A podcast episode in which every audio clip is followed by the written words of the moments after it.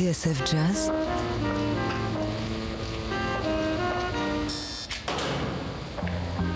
Dans les coulisses de la grande histoire du jazz.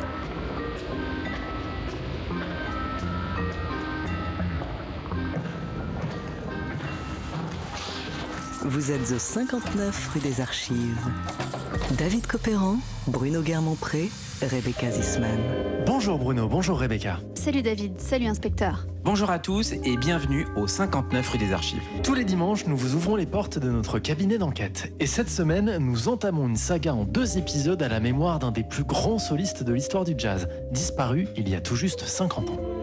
Le 19 mai 1969, à New York, Coleman Hawkins rendait son dernier souffle un souffle qui l'a rendu célèbre et a sculpté son incroyable carrière, intégralement consacrée au saxophone ténor, cet instrument auquel il a donné ses lettres de noblesse, évoluant sans cesse mais sans jamais se renier. Here's a great blend of great jazz musicians and a fine jazz composition featuring Coleman Hawkins. Coleman Hawkins will join them on the second chorus. Well, look who just made the scene. Coleman Hawkins. A jazz pioneer of incomparable stature. The Hawk was the very first jazz man to attain fame on the tenor sax.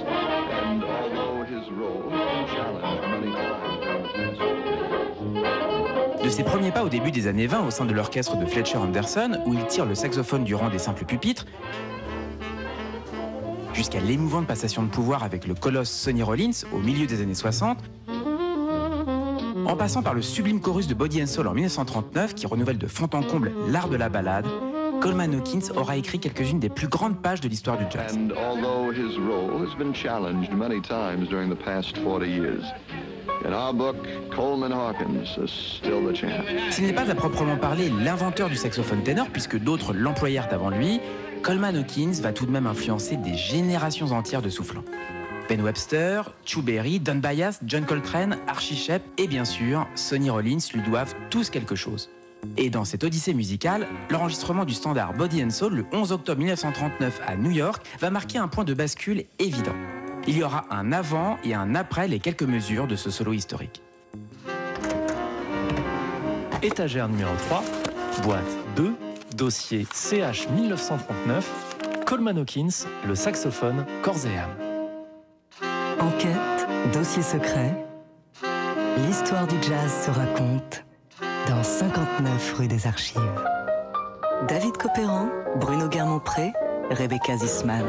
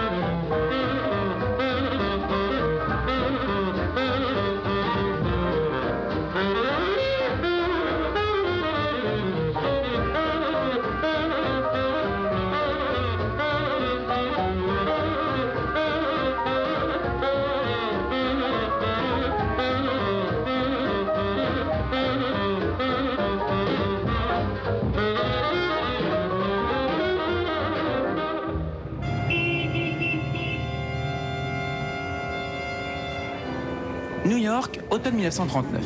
Le 11 octobre exactement. Coleman Hawkins se rend au studio que la firme Victor a réservé pour lui et son orchestre.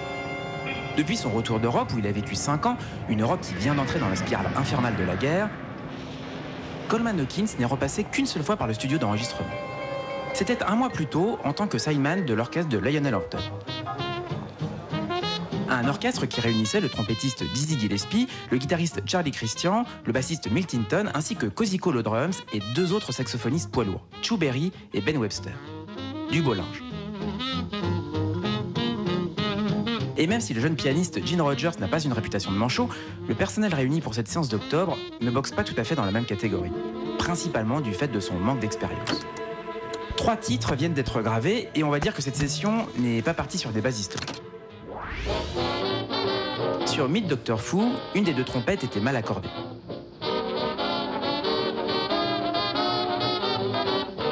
Quant à She's Funny That une grossière faute d'accord a saboté la seconde partie du pont. Gognard est déjà pétri d'une expérience de musicien professionnel longue comme le bras. Coleman Hawkins, 35 ans, tire alors de son chapeau une composition qui n'était pas prévue au départ, mais qu'il a régulièrement joué en rappel lors de ses concerts sur le vieux continent. La mélodie a été écrite par Johnny Green en 1930 et Louis Armstrong, Benny Goodman ou Roy Eldridge en ont déjà donné leur version. Rien n'a été répété. Hawkins indique juste à Gene Rogers qu'il va avoir besoin d'une brève introduction au piano. La rythmique se contentera d'une pulsation légère et les autres soufflants ne feront qu'accompagner simplement sur quelques notes portées. Personne n'imagine que l'un des enregistrements les plus importants de l'histoire du jazz va se nouer là, maintenant.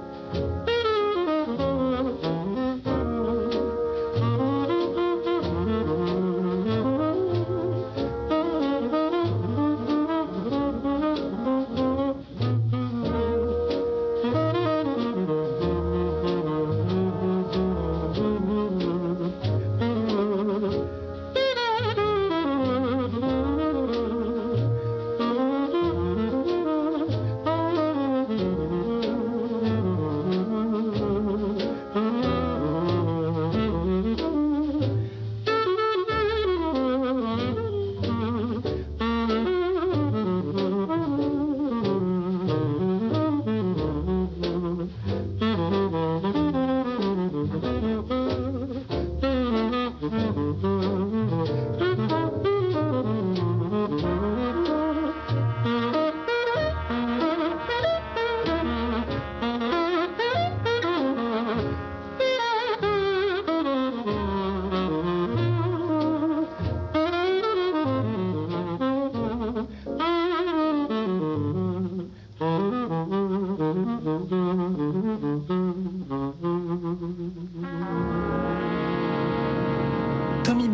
Joe Guy aux trompettes, Earl Hardy au trombone, Gene Rogers au piano, William Oscar Smith à la basse, Arthur Herbert à la batterie et bien sûr le génial solo de ténor de Coleman Hawkins. Nous sommes le 11 octobre 1939 et vous aviez reconnu Body and Soul bien sûr. David, pour comprendre tout l'enjeu de ce qui vient de se passer au cours de ce long chorus, exécuté d'un souffle, presque sans filet et d'une inspiration inédite, il faut revenir en arrière, aux origines de la légende Coleman Hawkins. Coleman Hawkins est né le 21 novembre 1904 à Saint-Joseph, dans le Missouri. Il passe son adolescence dans les plaines verdoyantes du Kansas, et plus précisément à Topeka, à quelques dizaines de kilomètres de Kansas City, où il étudie la musique. C'est sa mère qui le pousse à exploiter son talent et lui offre son premier saxophone pour ses 9 ans. À cet âge-là, le petit Coleman est déjà bien aguerri, car il a commencé le piano 4 ans plus tôt et a enchaîné par le violoncelle avec tous les avantages d'une formation classique. Une formation qui va lui servir tout au long de sa vie. Pourtant, à Jean Z, Coleman Hawkins n'a d'oreille que pour le jazz.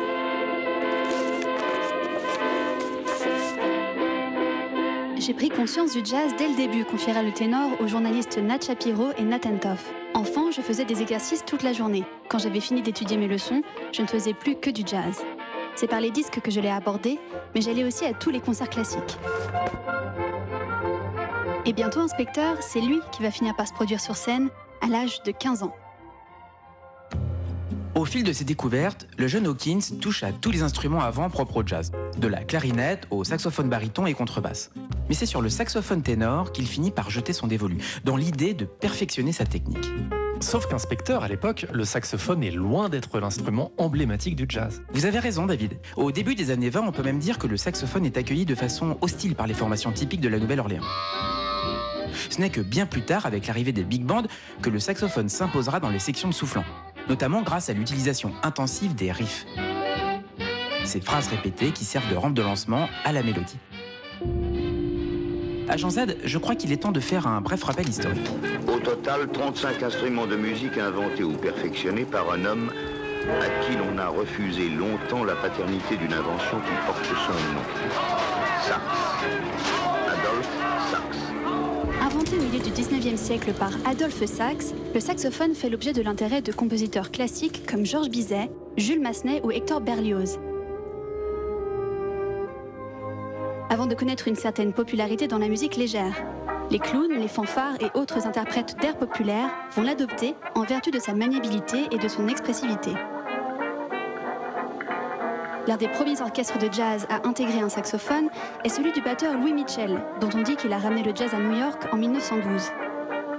On a retrouvé des témoignages de sa tournée européenne de 1917, au cours de laquelle un saxophoniste accompagne la formation. Malgré tout, à l'époque, peu de musiciens en font leur instrument de prédilection, à l'exception notable de Sidney Bechet, qui adopte le saxophone soprano, aidé, il est vrai, par sa pratique de la clarinette. Personne donc pour s'emparer du saxophone ténor. Non, pas grand monde en effet pour sortir le ténor de son rôle d'accompagnateur, voire de simple soutien rythmique. Et d'ailleurs, c'est l'usage que lui réserve le jeune Coleman Hawkins dans un premier temps. Le Bean, un surnom qui moque gentiment son goût pour les plats de haricots, part s'installer à New York en 1918. Il se produit alors dans les clubs locaux en freelance, sans vraiment faire partie d'un groupe.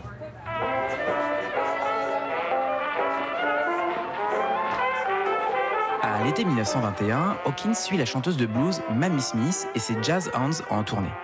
C'est avec elle qu'il commet son premier enregistrement chez Hockey au printemps 1922.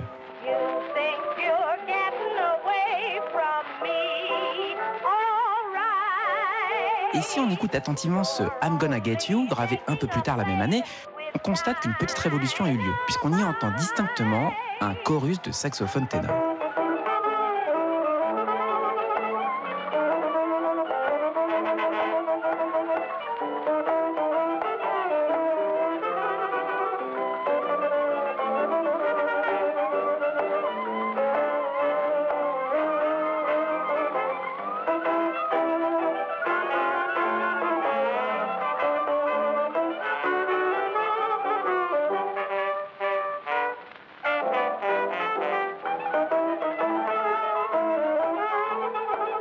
À peu près au même moment, Hawkins, 17 ans, fait ses débuts dans l'orchestre du pianiste, compositeur et arrangeur Fletcher Anderson. Un engagement qui ne va pas tarder à changer sa vie et le cours de l'histoire du jazz.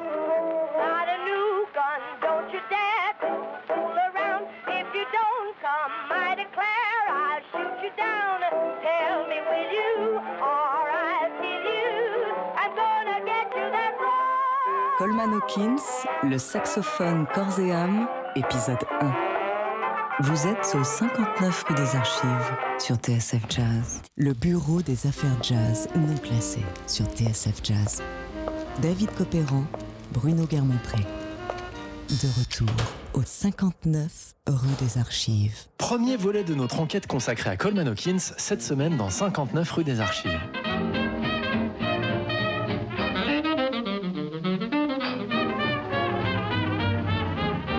On retrouve notre héros en 1924, alors que Fletcher Anderson lui a ouvert les portes de son orchestre et qu'il va vite en devenir l'un des rouages essentiels. C'est en effet au sein de cette formidable usine à swing que Coleman Hawkins va peu à peu imposer le saxophone ténor comme la nouvelle voix du jazz. D'ordinaire confiné à son rôle de taulier de la section des soufflants qui inlassablement sculpte les riffs, le saxophone va peu à peu conquérir ses galons d'instruments solistes. Et la créativité de Coleman Hawkins n'est pas pour rien dans cette affaire, inspecteur Garmont-Pré.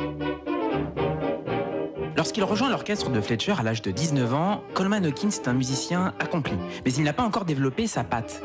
Il lui faudra quelques années pour qu'il se forge un style différent de celui des saxophonistes de l'époque, aux phrases staccato ponctuées de slap. Une technique qui consiste à plaquer l'ange de l'instrument contre son bec et à en retirer rapidement la langue pour produire une sorte de claquement. Un claquement qui donne à la musique son caractère brut, très rythmé, comme dans The Stampede enregistré en mai 1926.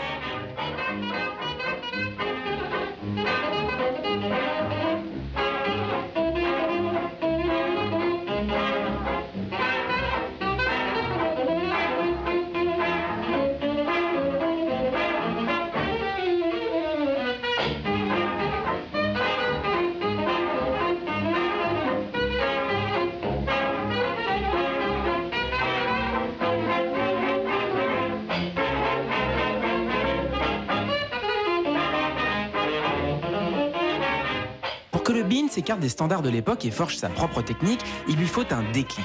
Et ce déclic, c'est l'arrivée en octobre 1924 au sein de l'orchestre de Fletcher Anderson d'un des plus grands génies de l'époque. Vous voulez parler de Louis Armstrong, je présume? Tout juste David. Le trompettiste rejoint le groupe après avoir brillé chez King Oliver.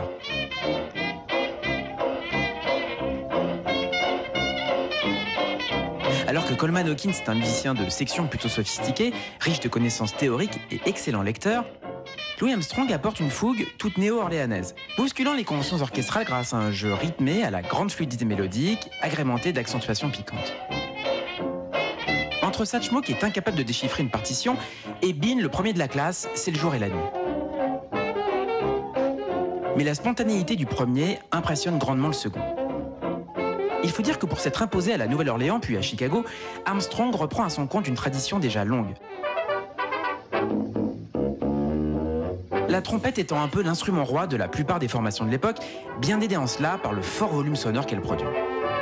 Pour Hawkins et son saxophone ténor, les règles restent à inventer, mais tout de même. Il est à noter que dès le départ d'Armstrong de l'orchestre de Fletcher, en novembre 25, Hawkins va commencer à prendre plus de liberté. Et c'est tout sauf un hasard.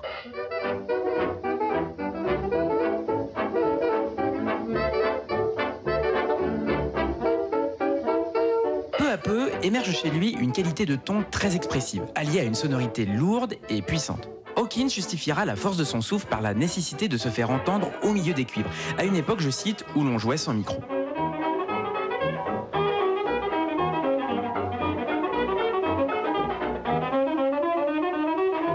Ce son qu'il sculpte progressivement à Jean Z s'explique aussi par deux caractéristiques techniques.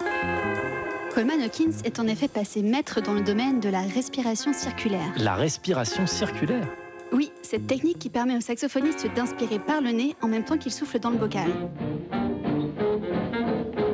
Voilà comment Coleman Hawkins va apprendre à phraser comme personne dans un souffle continu. En 1926, la technique d'Hawkins fait un bond spectaculaire grâce à l'apparition du saxophone à clé unique. Jusqu'alors, tout saxophoniste devait s'embarrasser d'un modèle à double clé d'octave qui ne facilitait pas la fluidité de jeu. Pour Hawke, cette simplification de la mécanique marque le début de l'émancipation.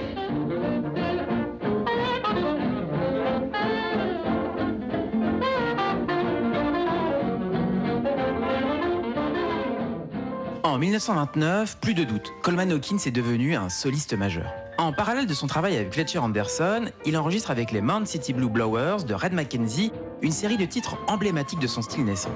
À ses côtés, il y a Pee Wee Russell à la clarinette et Glenn Miller au trombone. Son solo dans If I Could Be With You, One Hour Tonight est considéré comme le premier grand solo de saxophone ténor jamais enregistré.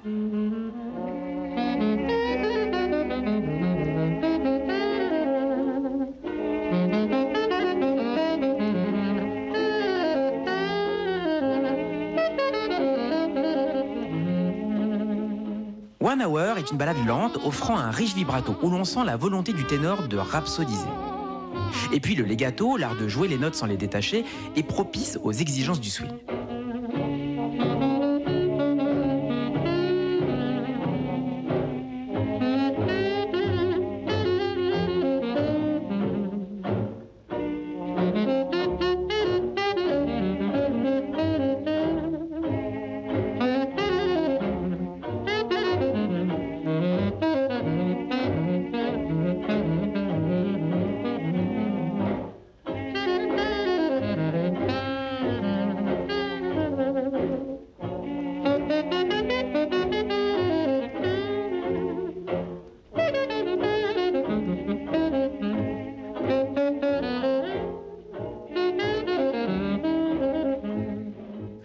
1933, que ce soit dans le cadre de son association avec le trompettiste Henry Red Allen ou en tant que soliste chez Fletcher, Coleman Hawkins atteint une sorte de plénitude. Il a alors 28 ans.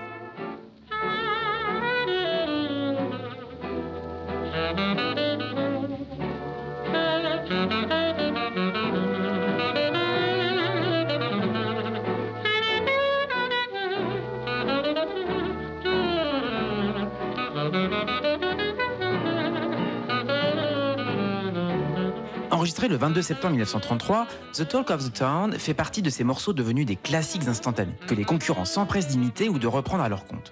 Il faut dire qu'en plus de ses activités de groupe, le Bean adore croiser le fer avec ses rivaux au cours d'épiques cutting contests. Un cutting contest? Qu'est-ce que c'est que ça? Eh bien David, il s'agit tout simplement de batailles d'improvisation, dont Hawk va devenir un grand champion. Il en ressort presque toujours vainqueur. Un titre de gloire qui va asseoir sa réputation de meilleur saxophoniste ténor et va naturellement influencer un certain nombre de ses pairs. Parmi les disciples d'Hawkins, on compte par exemple Léon Chouberry, Herschel Evans ou Ben Webster, qui font vivre l'école Hawkins, d'une sonorité puissante et d'un jeu expressif capable de rivaliser avec la section de cuivre tout entière.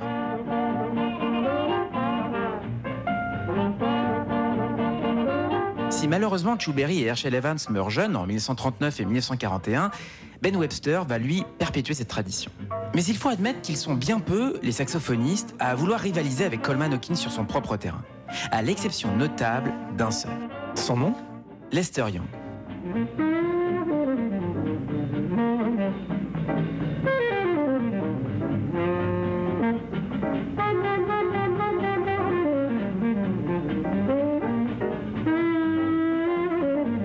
Lester Young est de 5 ans le cadet d'Hawkins, mais en 1933, il est loin d'avoir la même réputation. Il vient tout juste de rejoindre l'orchestre de Count Basie fixé à Kansas City. Et c'est là, dans cette ville qui ne dort jamais, bercée par les meilleurs big bands du pays, que Lester Young a fait la rencontre de Coleman Hawkins à Jean Z. Le saxophoniste, qui a 24 ans à l'époque, s'en souvient en ces termes. J'avais toujours beaucoup entendu parler de Hawk, et alors que je bossais au Paseo Club, j'ai appris qu'il était en ville. Je me suis précipitée pour essayer de le rencontrer entre deux sets. Comme je n'avais pas d'argent, j'ai dû rester dehors pour l'écouter. Herschel Evans était là aussi. Et puis un soir, Fletcher a annoncé que son ténor ne s'était pas pointé et a demandé s'il n'y avait pas quelqu'un dans les parages qui pouvait souffler. J'y suis allée, j'ai lu la partition, la partie de clarinette et tout. J'ai joué sur les instruments de Hawk et puis je suis retournée en courant bosser au Paseo. J'ai dû courir sur 10 pâtés de maison pour y être à temps. En fait, Fletcher Anderson a profité de la présence de son orchestre dans une ville réputée pour la qualité de ses saxophonistes ténors pour donner une leçon à Hawkins, trop souvent en retard. Apprenant qu'un inconnu venait de le remplacer aussi facilement et au pied levé, Coleman Hawkins s'est senti blessé dans son orgueil et s'est mis en tête d'affronter immédiatement cet impudent. Le dernier soir de l'engagement, après le concert, Hawk se rend donc au Cherry Blossom Club. Prêt à en découdre pour une soirée qui va devenir légendaire. La pianiste Mary-Lou Williams raconte en détail le déroulement de la scène. Le bruit a couru que Hawkins était au Cherry Blossom et une demi-heure après s'entassaient dans le club Lester Young, Ben Webster, Herschel Evans, Herman Wilder et un ou deux ténors inconnus. I suppose something ought to happen from now on out till the cops comes. you call it, we'll all go. Le Bean ne savait pas que les ténors de Casey étaient aussi formidables, et il n'a pu de la nuit remonter la pente.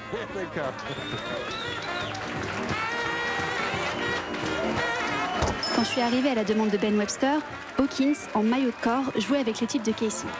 Il avait l'air d'être dépassé par les événements. Le style de Lester était léger et il lui fallait moins de 5 chorus pour se mettre en forme. Mais alors, il soufflait vraiment. Du coup, dans une session de ce genre, on ne pouvait pas le gérer. C'est comme ça que Hawkins a été déboulonné. L'orchestre de Anderson jouait à Saint-Louis le soir même et Bean aurait déjà dû être parti. Mais il espérait toujours pouvoir surclasser Ben, Herschel et Lester. À la fin, il a dû se décider à abandonner la partie et il a sauté dans sa voiture. J'ai entendu dire qu'il venait d'acheter une nouvelle Cadillac et qu'il l'a bousillée en essayant d'arriver à temps à Saint-Louis. Oui, Hawkins était le roi jusqu'à ce qu'il rencontre ces cinglés de ténors de Kansas City. C'est la première fois que Coleman Hawkins s'est défait dans ce genre de compétition, et cela ne lui arrivera quasiment plus par la suite. Mais on peut s'imaginer que l'épisode a laissé des traces. Et si l'orgueil du faucon n'a pu qu'être froissé par cet outrage, il en faut un peu plus pour l'abattre. Coleman Hawkins va donc réagir, et de manière audacieuse qui plus est.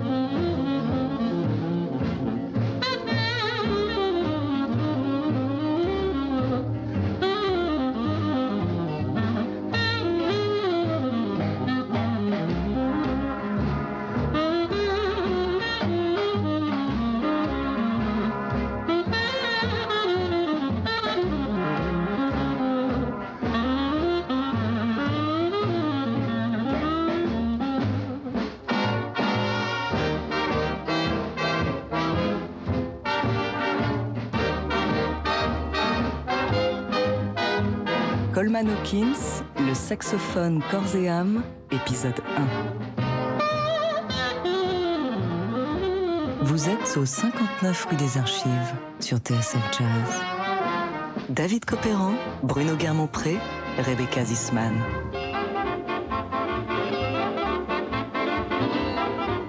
Première partie de notre enquête consacrée à Coleman Hawkins. Cette semaine, on part sur les traces du légendaire chorus de Body and Soul, un enregistrement qui en 1939 va changer la face du jazz.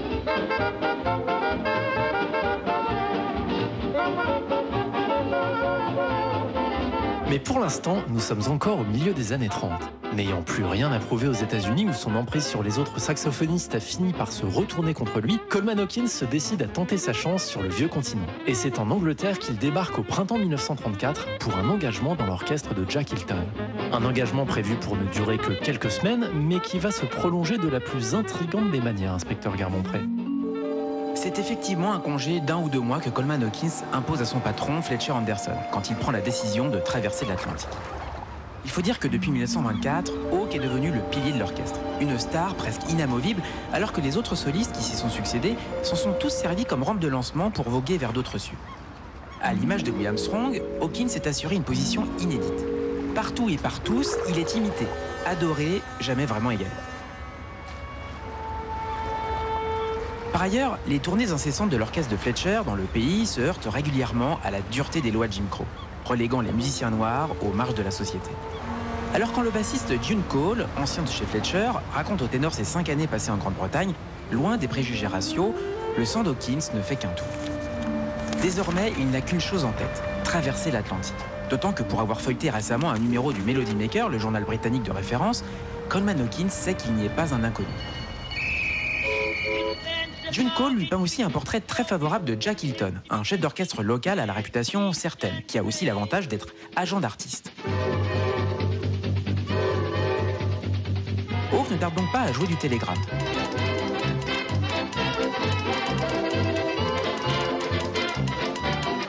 Un peu prise au dépourvu, mais certain de faire un bon coup en engageant un musicien américain de renommée, Hilton joue des coups de ministère pour obtenir à Hawkins un permis de travail en bonne et due forme. Le 30 mars 1934, Coleman Hawkins débarque du paquebot Île-de-France qui vient de jeter ses amarres à Plymouth. À son arrivée à l'hôtel, on lui remet un télégramme de Louis Armstrong qui lui souhaite Welcome to our country. Bienvenue chez nous. Et oui, David, il se trouve que Satchmo est lui aussi en Angleterre, où il a entamé une tournée européenne. Depuis leur rencontre dans l'orchestre de Fletcher Anderson, leur destin semble étroitement lié. Une affiche réunissant les deux musiciens est même annoncée par le Melody Maker pour le 7 avril. Mais un imbroglio d'agents va finalement faire capoter l'affaire. Quoi qu'il en soit, l'arrivée de Coleman Hawkins en Angleterre ne passe pas inaperçue. Après un passage par les studios de la BBC en duo avec le pianiste Reginald Forsyth, Jack Hilton présente avec tous les égards possibles sa nouvelle recrue lors d'un concert au London Palladium. 48 heures seulement après l'arrivée de Hawke.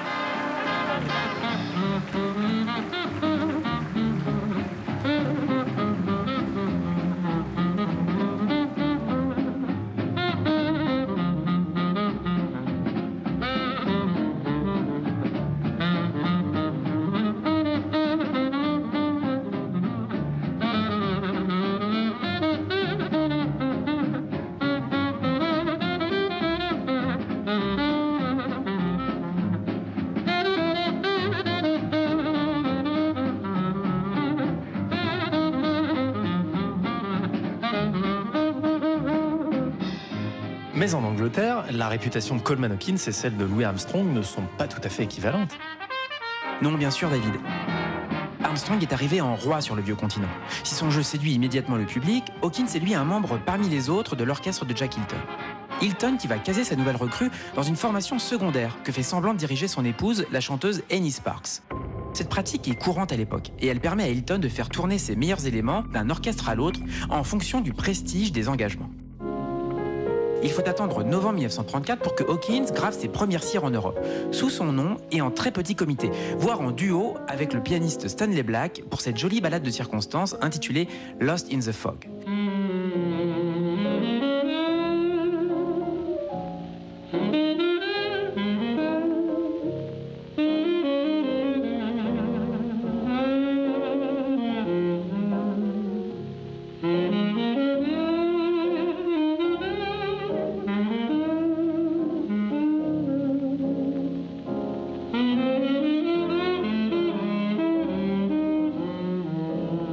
Que s'entendant très bien avec le saxophoniste dont le niveau des interventions impressionne rapidement tout le monde, Jack Hilton va progressivement lui rendre sa liberté.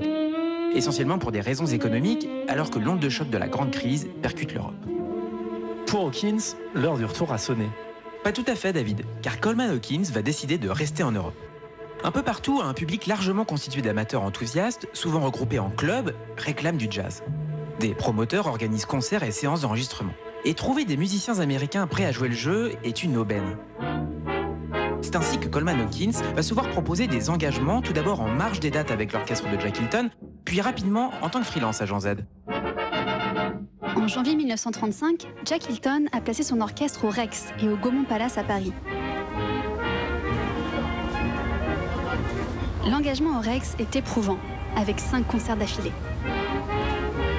Sensible au trac et croyant y trouver l'énergie nécessaire pour courir son marathon, Coleman Hawkins siffle une bouteille de whisky à la ligne de départ.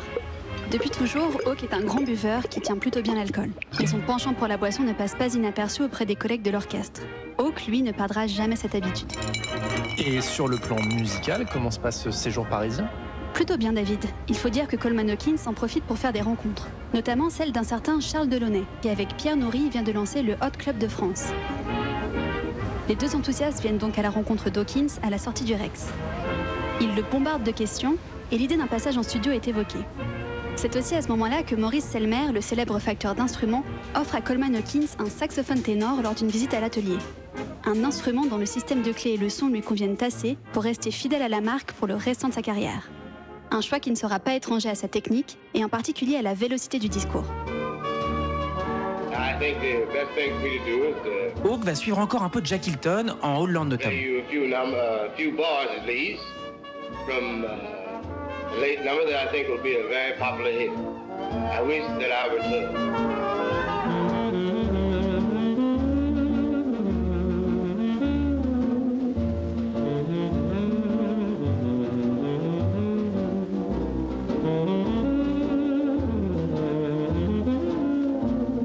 Séance est programmée le 5 février 1935 à La Haye avec The Ramblers, une formation locale de valeur, comme on peut en juger sur ce After You've Gone, où Coleman Hawkins devient visiblement lui-même, prodigieux swingman et amoureux fou tant de la mélodie que de l'ornementation.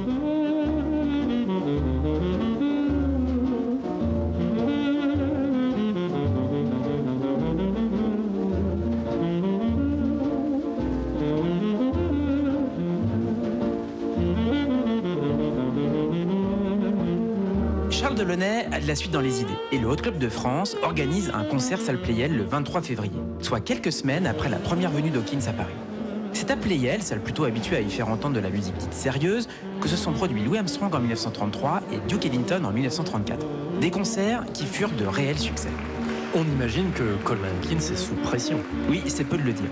D'autant que le groupe constitué pour l'accompagner manque clairement de répétition. Pour se donner du courage, Hawke demande aux organisateurs de garnir les premiers rangs de jeunes et jolies dames. De moindre ampleur que ceux de ses prédécesseurs, le succès est quand même là et le magazine Jazzot, par la plume de Madeleine Gauthier, s'en fait l'écho. Agent Z Quand Hawkins se jette avec autant de ferveur dans une de ses improvisations hautes, sa sonorité vous pénètre comme une rafale d'air chaud. Hawkins avait l'air bien conscient que le jeu des arrangements était quelque peu décousu, mais il s'est appuyé sur un phrasé tout en legato.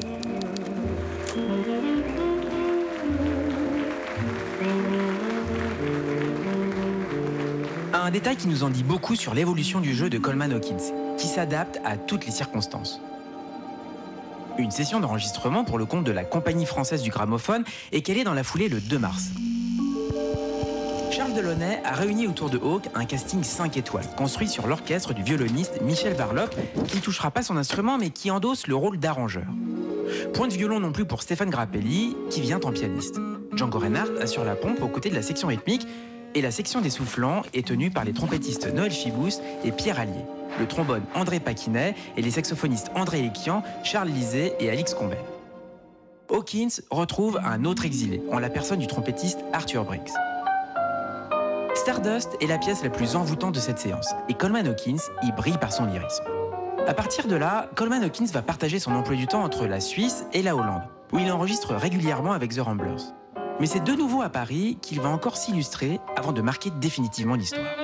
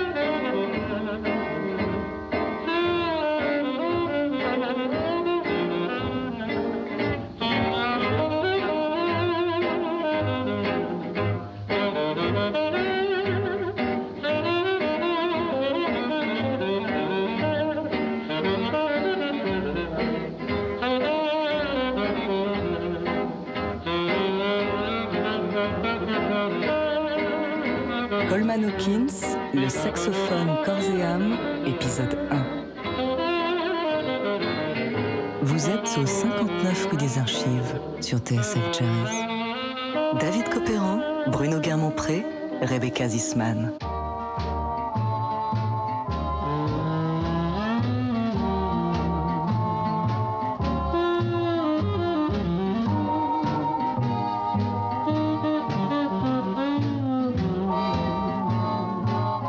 Aujourd'hui, dans 59 rue des Archives, on vous fait revivre les premiers moments de la carrière de Coleman Hawkins jusqu'au chef-d'œuvre de Body and.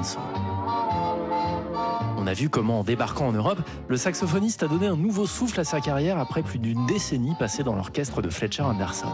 En Angleterre, puis en Hollande, en Suisse, mais surtout en France, Hawk multiplie les rencontres et séances d'enregistrement marquantes.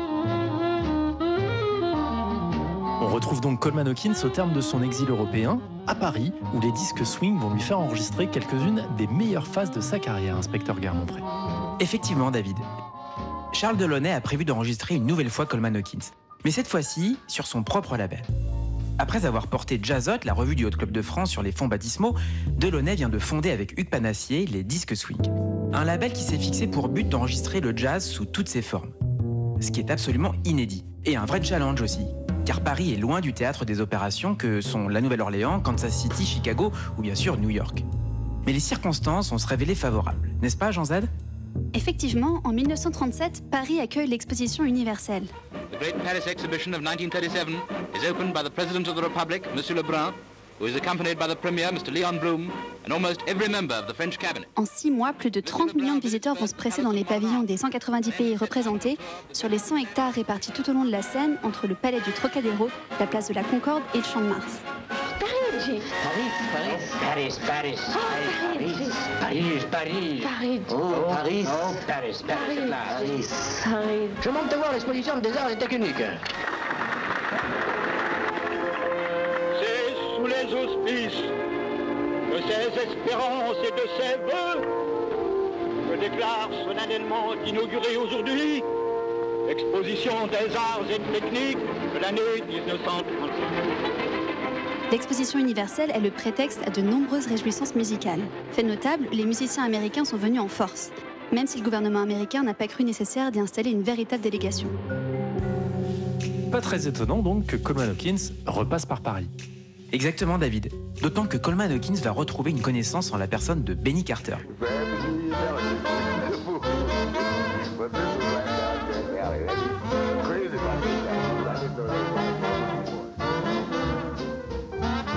Benny Carter est né en 1907 et appartient donc à la même génération que Coleman Hawkins. Il est saxophoniste, mais aussi clarinettiste, trompettiste et arrangeur. À ce titre qu'outre ses grandes qualités d'instrumentiste, il rend de grands services aux orchestres de Earl Hines, Chick Webb, Duke Ellington et surtout Fletcher Anderson. Il a croisé la route de Coleman Hawkins notamment au sein des McKinney's Cotton Pickers et des Chocolate Dandies. Peu de temps après Coleman Hawkins, il choisit également l'Europe et effectue quasiment le même itinéraire que Hawke. Au printemps 1937, Benny Carter se trouve en France, dans l'orchestre de Freddie Johnson, qui est résident au Bœuf sur le Toit. Et c'est à ce moment-là que Charles Delaunay et Hugues Panassier pensent à lui pour organiser la toute première séance des disques swing. Les deux Français imaginent un quatuor de saxophone autour de Coleman Hawkins, comprenant deux altos et deux ténors. Un dispositif qu'aime arranger Benny Carter et qu'il utilisera pour Honeysuckle Rose.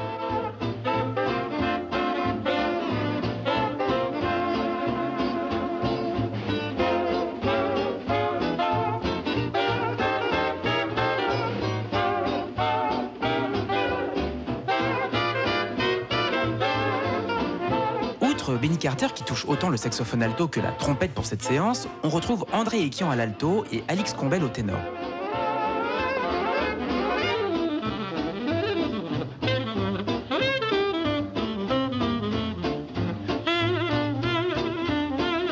Honeysuckle Rose, couplé avec Crazy Rhythm, donnera la première référence des disques swing, une des galettes les plus élégantes gravées en Europe pendant l'entre-deux-guerres. Et si on ajoute Out of Nowhere, capté au même moment où Coleman Hawkins se révèle être un maître incontestable du swing et du lyrisme idéalement mêlé, on obtient le meilleur résumé de toutes les expériences vécues depuis son arrivée en Angleterre. La suite du séjour européen pour 1937 et 1938 va se jouer principalement aux Pays-Bas, où Coleman Hawkins va enregistrer régulièrement en petite formation, développant un discours de moins en moins rhapsodisant et romantique, plus rude et plus nerveux. Mais inspecteur, les tensions en Europe vont bientôt déboucher sur la guerre, qui sonne le rappel des musiciens américains. Et préciser dans tous les esprits, amis ou ennemis, la véritable nature de la guerre qui s'engage. C'est vrai. Presque tous les musiciens américains présents sur le continent font le choix de quitter l'Europe. Coleman Hawkins n'a jamais totalement rompu le contact avec les États-Unis. Tout au long de son séjour, il a tenu correspondance avec ses proches, où il donne de ses nouvelles, mais indique aussi les disques qu'il écoute au fil de ses pérégrinations, et prend le pouls de la vie new-yorkaise principalement. Il voit bien que ses disciples, Chu Berry et Ben Webster en tête, l'ont presque fait oublier, et que son grand rival, Lester Young, a fini par offrir du saxophone ténor une conception rêveuse radicalement opposée à la sienne. Il est donc grand temps de remettre les pendules à l'heure, n'est-ce pas, inspecteur? Après un crochet par l'Angleterre où il enregistre enfin avec l'orchestre de Jack Hilton, son premier employeur en Europe, Coleman Hawkins embarque de Hollande pour New York début juillet 1939. Avant de partir, il a pris soin d'adresser un télégramme à Ralph Watkins, un ancien saxophoniste devenu propriétaire du Kelly Stable, un club situé sur la 51e rue 141 Ouest. Watkins lui a proposé une résidence pour l'orchestre que Hawke remontera à coup sûr dès son retour. Un retour à New York triomphal. Ce 31 juillet 1939, c'est un Coleman Hawkins tiré à quatre épingles, légèrement amaigri et dégarni, qui retrouve ses pairs. Très peu ont pu écouter les disques gravés pendant ces cinq dernières années. Et beaucoup de rumeurs ont couru à son sujet, comme celle d'une retraite dorée en Suisse dans les bras d'une riche héritière. Benny Carter, revenu d'Europe peu de temps avant Hawke, emmène son ami dans une virée nocturne qui passe par le Savoy Ballroom où joue l'orchestre de Chick Webb avec Ella Fitzgerald, puis par le Famous Door qui accueille l'orchestre de Basie. Et enfin à Harlem au Jimmy Chicken Shack. On imagine que le public est impatient de retrouver celui par qui le saxophone ténor est entré dans l'histoire du jazz. Effectivement, David, Coleman Hawkins a à peine posé un pied sur le sol américain qu'il va avoir l'occasion de jouer. Et même de nouveau croiser le fer avec Lester Young, comme le magazine Downbeat s'en fait l'écho. Agent Z? Les deux as se sont affrontés en duel pendant une heure. Un duel qui, selon les musiciens de l'orchestre de Fats Waller, s'est arrêté quand Lester a déclaré qu'il en avait assez. Mais l'édition d'octobre rapporte ces propos de Billie Holiday, qui visiblement a assisté à la joute et donne une autre version des faits. Young a vraiment taillé Hawke, et quiconque était présent ce soir-là le sait.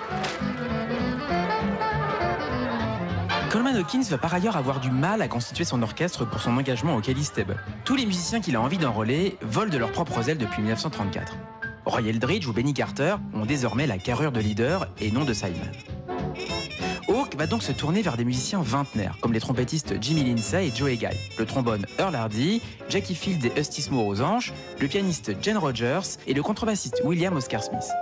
Seul Arthur Ebert à la batterie a passé la trentaine. Un personnel qui se retrouvera bientôt en studio pour une séance historique.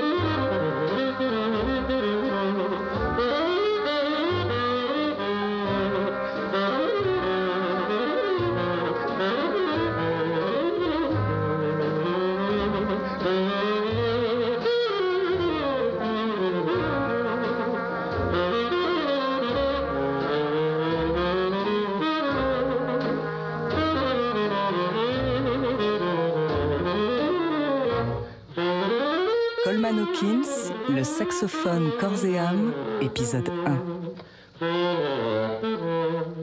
L'histoire du jazz se raconte dans 59 rue des Archives.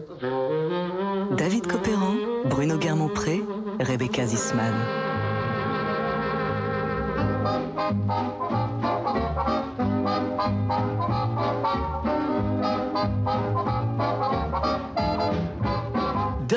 De notre enquête du jour consacré à la genèse de Body and Soul, le chef-d'œuvre enregistré par Coleman Hawkins un jour d'octobre 1939. On l'a vu, le saxophoniste a retrouvé New York après cinq années d'un périple européen au cours duquel un style s'est affirmé, une voie nouvelle à percer. De retour chez lui, Hawk renoue avec l'esprit de compétition propre à la nouvelle capitale mondiale du jazz et dans laquelle il va devoir se refaire une place, inspecteur Garmont-Pré. C'est vrai, David. Ce retour à New York est un virage difficile à négocier pour Coleman Hawkins. Si son style a fait école, ses disciples lui tiennent la dragée haute. Et il est très symbolique que la première séance d'enregistrement qu'on lui propose lui fasse retrouver Chu Berry et Ben Webster, ainsi que toute une bande de jeunes talents qui va bientôt prendre le pouvoir sur un air de bebop. De cette séance du 11 septembre 1939 pour le All Stars de Lionel Hampton, on retiendra surtout la vivacité que Hawk met en œuvre dans ses interventions.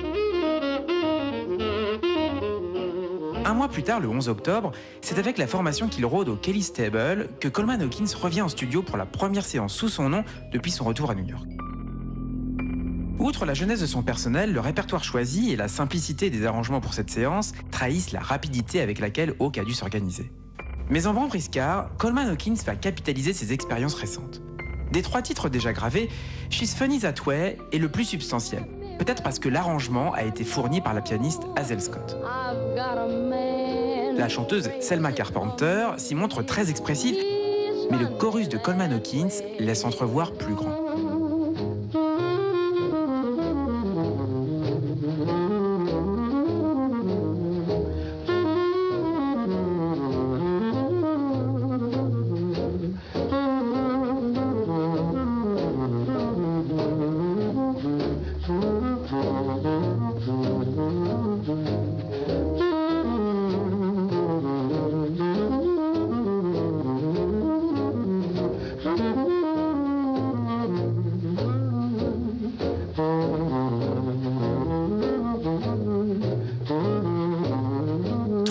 Titres, dites-vous, inspecteur. Il en manque donc encore un pour que le label Victor puisse commercialiser deux disques 78 tours et donc quatre faces. Et oui, David, il faut croire que les dieux étaient ce jour-là avec Coleman Hawkins pour que Body and Soul passe à la postérité. Agent Z, vous avez retrouvé les souvenirs du saxophoniste à propos de ce coup du destin. Je n'avais pas du tout prévu d'enregistrer ce titre quand nous sommes rentrés en séance. Je dirais même que c'était le dernier morceau que j'aurais pu jouer à ce moment précis. Mais c'est vrai que j'avais pris l'habitude de le jouer en rappel et souvent en solo lors de mon séjour en Europe. Quand j'ai rassemblé le répertoire pour l'engagement au Kelly Stable, il m'est arrivé quelquefois de l'ajouter à la setlist et à chaque fois je l'ai joué de manière différente. Le public avait l'air d'aimer ça. Quand on était en séance et qu'on venait d'enregistrer le troisième morceau, Leonard Joy du label Victor m'interpelle et me dit On a une faveur à te demander. Un des gars de la direction a appelé, il t'a écouté au club jouer Body and Soul et il aimerait l'écouter sur un disque. Moi j'ai répondu Ok, mais j'ai prévu de jouer une autre chanson. Et lui de me relancer Tu pourras la faire une autre fois. Faisons Body and Soul en une prise et on verra bien. Le pianiste Gene Rogers se souvient aussi très bien de ce moment-là. Agent Z Coleman est sorti de la cabine, puis revenu avec une bouteille de cognac. Il en a sifflé une grande rasade, l'a posée, et il s'est approché du micro en me disant Fais-moi une intro pour Body and Soul. Alors j'ai posé les mains sur le clavier et c'est sorti comme ça. Exactement comme vous pouvez l'écouter sur le disque.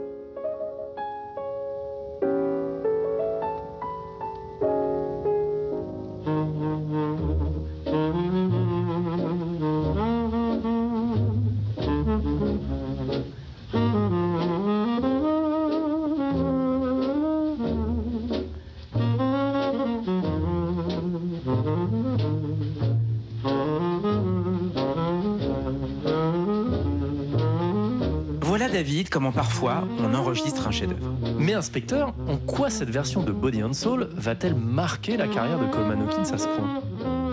Eh bien tout d'abord parce que ce chorus de 32 mesures, pris d'un souffle, va profondément marquer le jeu de l'ensemble des saxophonistes de l'époque.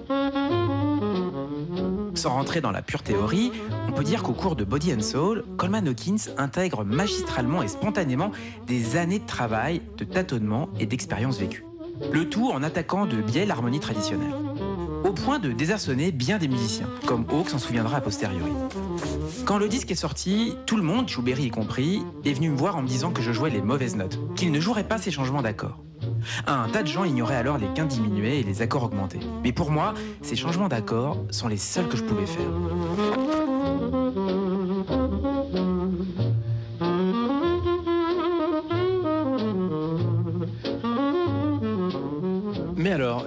Même surprenant que le public se prenne d'affection pour ces bizarreries.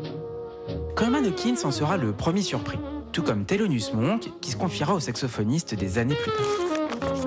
Monk m'a dit un jour Tu ne m'as jamais expliqué pourquoi les gens ont tant aimé ta version de Body and Soul. Parce que je l'ai écouté, moi, ce disque, et j'aurais compris si tu avais joué la mélodie, car c'est ce que le public aime.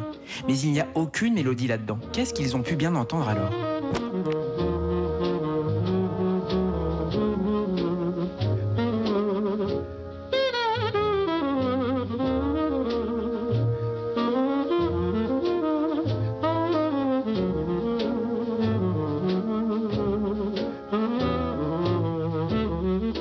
Spontanéité est sûrement une des clés de cette interprétation historique. Et une anecdote pourra peut-être nous éclairer, sinon expliquer l'importance de ce qui a précédé à cet enregistrement.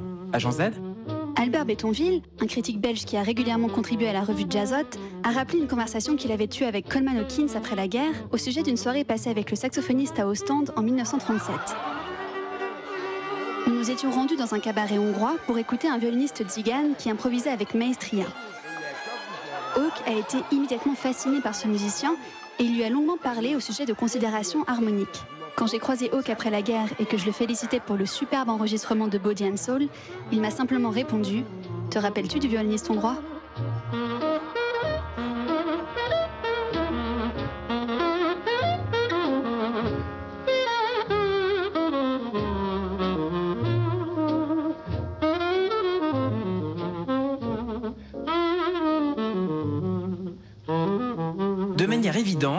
L'enregistrement de Body and Soul marque un sommet dans la carrière de Coleman Hawkins.